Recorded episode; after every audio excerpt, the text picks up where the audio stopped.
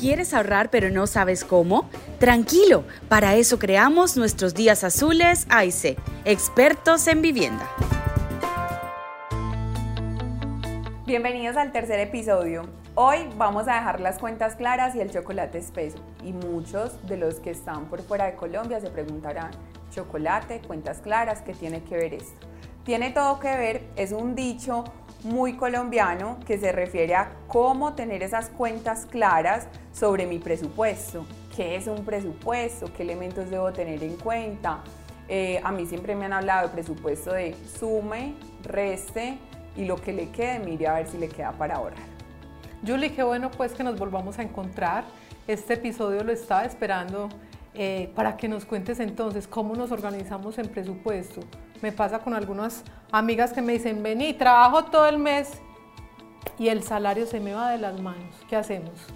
Listo, sí. La mayoría de los colombianos lamentablemente se identifica con ese dicho que tú estás eh, contándome. De hecho, el 40% de los colombianos en una encuesta que realizó el DANE habla sobre ese tema de a mí no me alcanza. Y eso que estamos hablando de un tema, de una cifra antes de pandemia después de pandemia que nosotros nos vimos tan golpeados en temas de ingreso, las personas ahí, muchos de los que venían súper juiciosos, lo que hicieron fue que se, eh, de una u otra forma se hospedaron o recogieron sus ahorros y gracias a eso sobrevivieron un tiempo pero los demás de pronto que no llevaban un presupuesto, que ahí vamos a ver la importancia del presupuesto para las personas que apenas están llegando a este podcast en este capítulo, desde el capítulo 1 estamos hablando de temas muy interesantes y muy importantes en cuanto al presupuesto. Y aplicables, sí, porque es que las finanzas es eso, como en el día a día yo puedo aplicar mis finanzas, porque es que desde que yo me levanto,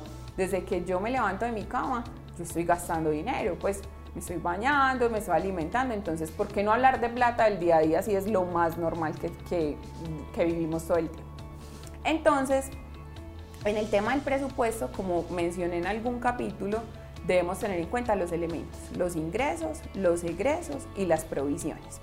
Entonces recordemos que cuando hablamos de ingresos estoy hablando de conocer realmente yo cuánto me gano, si soy empleado después de las deducciones y retenciones.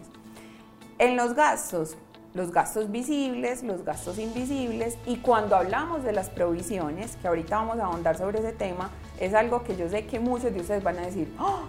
Llega ese momento y yo no sabía que yo tenía que provisionar ese gasto. Entonces recordemos, los visibles son normalmente esos vitales que tengo súper bien identificado, como el gasto del arrendamiento, del crédito hipotecario, los servicios públicos, el plan del celular, el crédito. Los invisibles son aquellos pequeños que de hecho también aprovecho para invitar a las personas porque vamos a tener un episodio donde solo hablaremos de los gastos invisibles o gastos hormiga. Y las provisiones, resulta que las provisiones es otro elemento del presupuesto donde son gastos que yo no tengo en el día a día o mes a mes, pero que sí tengo durante el año. Por ejemplo, Laura, me vas contando. Se enfermó mi hijo. Muy bien. Se me varó el carro. Excelente. No contaba con que tenía que comprar unos medicamentos urgentes para la mascota. Me choqué. Se me dañó la nevera y después de que se le daña la nevera sigue la lavadora y los tres bombillos. Sí, muy bien. Resulta que los catalogamos como en diferentes rubros. Uno de ellos es el pago de seguros. Entonces los seguros, si tengo carro, si tengo moto, el seguro de arrendamiento, el seguro de hogar, seguro de vida, bueno, los diferentes seguros. El tema de fechas especiales, Día de Madre, Día de la Mujer, Día del Padre, cumpleaños. exactamente. ¿Cómo te va en diciembre, la secretaria, el Día del Maestro, la niña quiere entonces más regalos. ¿Cómo te va, por ejemplo, en diciembre con los aguinaldos? Diciembre, tengo que pensar no solamente en mi familia, los que van a ir a la reunión, sino por el que aparece. Hay que mantener el regalo por si alguien aparece, llegó el hijo de fulano, apareció la tía con la que no contábamos. Entonces, siempre eso me va a generar más gastos de los que tenía pensado. Por ejemplo, los útiles de tu hijo. Exactamente. Además, la pregunta es, ¿realmente si lo necesitaba? ¿Si necesita ese libro? ¿Si necesita ese cuaderno? No sirven los del año pasado. Pero ellos usualmente, por el tema de, de lo que nos exige la sociedad, van a querer los más costosos, ¿cierto? Así es. Entonces, vamos en dos partes. Vamos en la de eh, fechas especiales, en la de seguros, el tema pues como obligatorio como tal. Eh, hay otro que es, por ejemplo, las mascotas, entonces la manutención de las mascotas, las debo vacunar cada año. Hay otro tema también que es el porci, que era el que tú decías, se me daña la nevera, se me daña la lavadora y también dentro de los imprevistos no es que seamos fatalistas, son cosas pasan, son cosas que ocurren, nosotros vemos las cosas malas como si estuvieran súper alejadas, pero por ejemplo a nosotros nos llegó un caso, fue algo muy triste, que una persona falleció, no pagaba eh, seguro exequial, funeraria, y resulta que cuando la persona fallece la familia no tiene cómo eh, sustentar estos gastos para su entierro, velación y demás. Entonces, lo que yo le digo a las personas, no estemos pensando lo malo, pero sí seamos muy precavidos. Si tienes un accidente odontológico, la EPS puede que no te cubra ese accidente, entonces no es pensar en que nos van a pasar cosas malas, pero sí ser muy precavidos y por eso la importancia del ahorro, por si me pasa algo, yo de dónde voy a cogerme o de dónde voy a, solventarme para eso que me está ocurriendo. Por eso es muy importante el tema del ahorro. Julie, súper, los ejemplos que estás dando son súper reales. Entonces, aconsejanos cómo sería entonces la organización de ese presupuesto. Nosotros vamos a tomar nota de lo que nos menciones. Sí, de una vez, papel y lápiz, porque estos porcentajes son unos porcentajes que se recomiendan. De hecho, eh, va muy dirigido de acuerdo a tu situación de vida. No es que esto esté escrito sobre piedra, porque de acuerdo a tu momento de vida, tú vas mirando como, bueno, yo voy a aumentar este porcentaje hacia este rubro o hacia este otro, pero sí para que tengamos como un derrotero o una guía sobre cómo dividir ese presupuesto. Entonces, lo primero sería un 30% destinado a hogar. ¿A qué me refiero con eso? Al pago de arriendo o al pago de crédito hipotecario.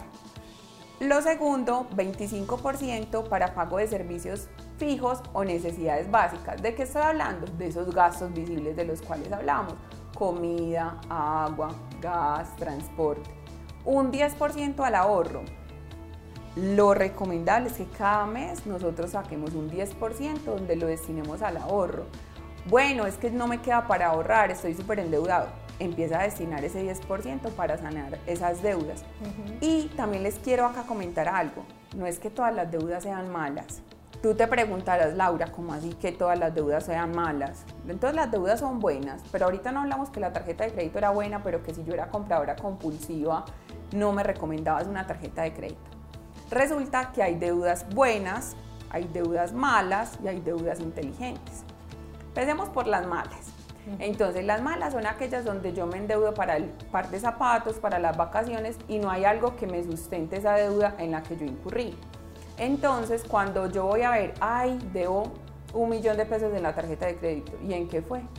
Ah, en domicilios, en el viaje, en el transporte de las aplicaciones que lo tengo asociado a esa tarjeta de crédito. No tienes cómo vender esa deuda, no, ya la tienes que pagar. Esas son las deudas malas, que lo ideal es que no tengamos deudas malas. Que recordemos que ahí juega el factor razón y emoción. Que ahí era donde me aconsejabas que saliera sin la tarjeta de crédito cuando vaya con mi mamá al centro comercial, ¿cierto? Esa es perfecto. Lo entendiste súper bien. Eres muy buena alumna.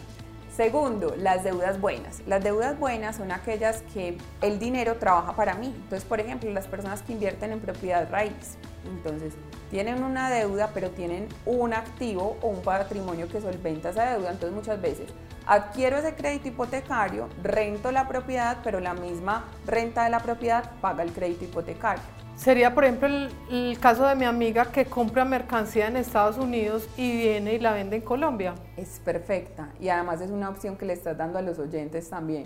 No estamos diciendo que nos vamos a hacer ricos con esto o que ese es el camino, pero miren que son estrategias donde de eso se trata hablar de dinero, de plata donde no estamos diciendo es que tiene que ser la super inversión, sino yo para qué soy bueno y mira eso de tu amiga me parece súper chévere porque es yo para qué soy bueno y cómo puedo generar dinero y no solo pensar desde la restricción de no voy a gastar, no, cómo podría tener mayores ingresos. Entonces esa sería una deuda buena y la inteligente es aquella donde el ejemplo más claro para este tipo de deuda es, por ejemplo, cuando una persona compra una moto a través de un crédito y resulta que la persona dice, tengo un crédito por tres años y voy a pagar una cuota de 300 mil pesos, por así decirlo.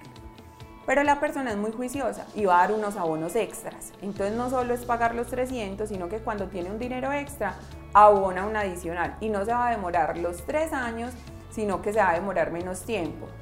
¿Qué significa eso? No vas a pagar tantos intereses, vas a mejorar tu comportamiento en el historial de crédito. Algo muy importante acá, el historial de crédito.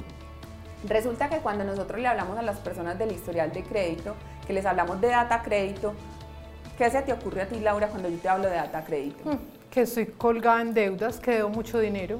Sí, eso hemos identificado nosotros. Nosotros desde KIP, en la aplicación, tenemos la consulta completamente gratis para el data crédito. Invitamos a los oyentes a que vayan a la aplicación, la descarguen desde sus tiendas, buscan KIP QIIP se registran en la aplicación y pueden consultar su data crédito. Y vamos a romper ese mito de que el data crédito es malo. Nosotros el data crédito lo debemos ver como esa, ese ente o esa empresa, por así decirlo, que ve cómo es nuestro comportamiento en cuanto al tema financiero. Es nuestra hoja de vida financiera, por así decirlo. Donde allí me reportan yo cómo tengo el hábito de pago, si es bueno o es malo, cuál es mi puntaje. En Keep pueden conocer todo eso. ¿Y para qué conocer eso? Porque si tu sueño es tener casa propia, entonces es hora de que vayas conociendo tu historial crediticio, tu puntaje para mirar cómo lo mejoras. En Keep te acompañamos para mejorar ese, ese historial crediticio y así puedas seguir enfocado hacia ese tema de sueños. Y Voy a ingresar de una vez. Sí. Y también, entonces vamos a continuar. Hablamos entonces del ahorro, hay un 10% para la diversión. Ese 10% para la diversión no debería ser negociable porque como yo les decía, el tema de la vida es una vida en equilibrio donde la diversión debe estar. También hay un tema del 10% para la educación o inversión en mí. ¿Qué quiero decir con eso? Que inviertes en ti para tu futuro, formación mental, espiritual, física, social. Hay un 10% también de finanzas libres o deudas que el objetivo es que esto te dé beneficios en el tiempo o también este, muchas personas lo destinan para los gusticos que tienen en el mes y un 5% caja menor, que en la caja menor que deberíamos tener esos gastos invisibles o esos gastos hormiga. El chiclecito de todos los días, el tintijo que no nos puede faltar, esas cositas que podría omitir o que podría hacer que sean más óptimas. Así es, solo un 5%. Entonces vamos a hacer un recorderis porque abordamos diferentes temas durante el, el presupuesto. El 30% para casa, el 25% para pago de servicios fijos o necesidades básicas, el 10% para ahorro, 10% para diversión, otro 10% para educación o inversión en mí, finalmente un 10% de finanzas libres o deudas y solo el 5% para la caja menor. Muchísimas gracias por recordárnoslo. Entonces, Así vamos mejorando entonces nuestra inteligencia financiera, Julie. Muchísimas gracias. Y a todos los que nos están escuchando, recuerden descargarlo en nuestro sistema del celular para que podamos implementarlo a partir de hoy. Lleva las riendas de tus finanzas y da tu grito de independencia en nuestros días azules AIC, expertos en vivienda.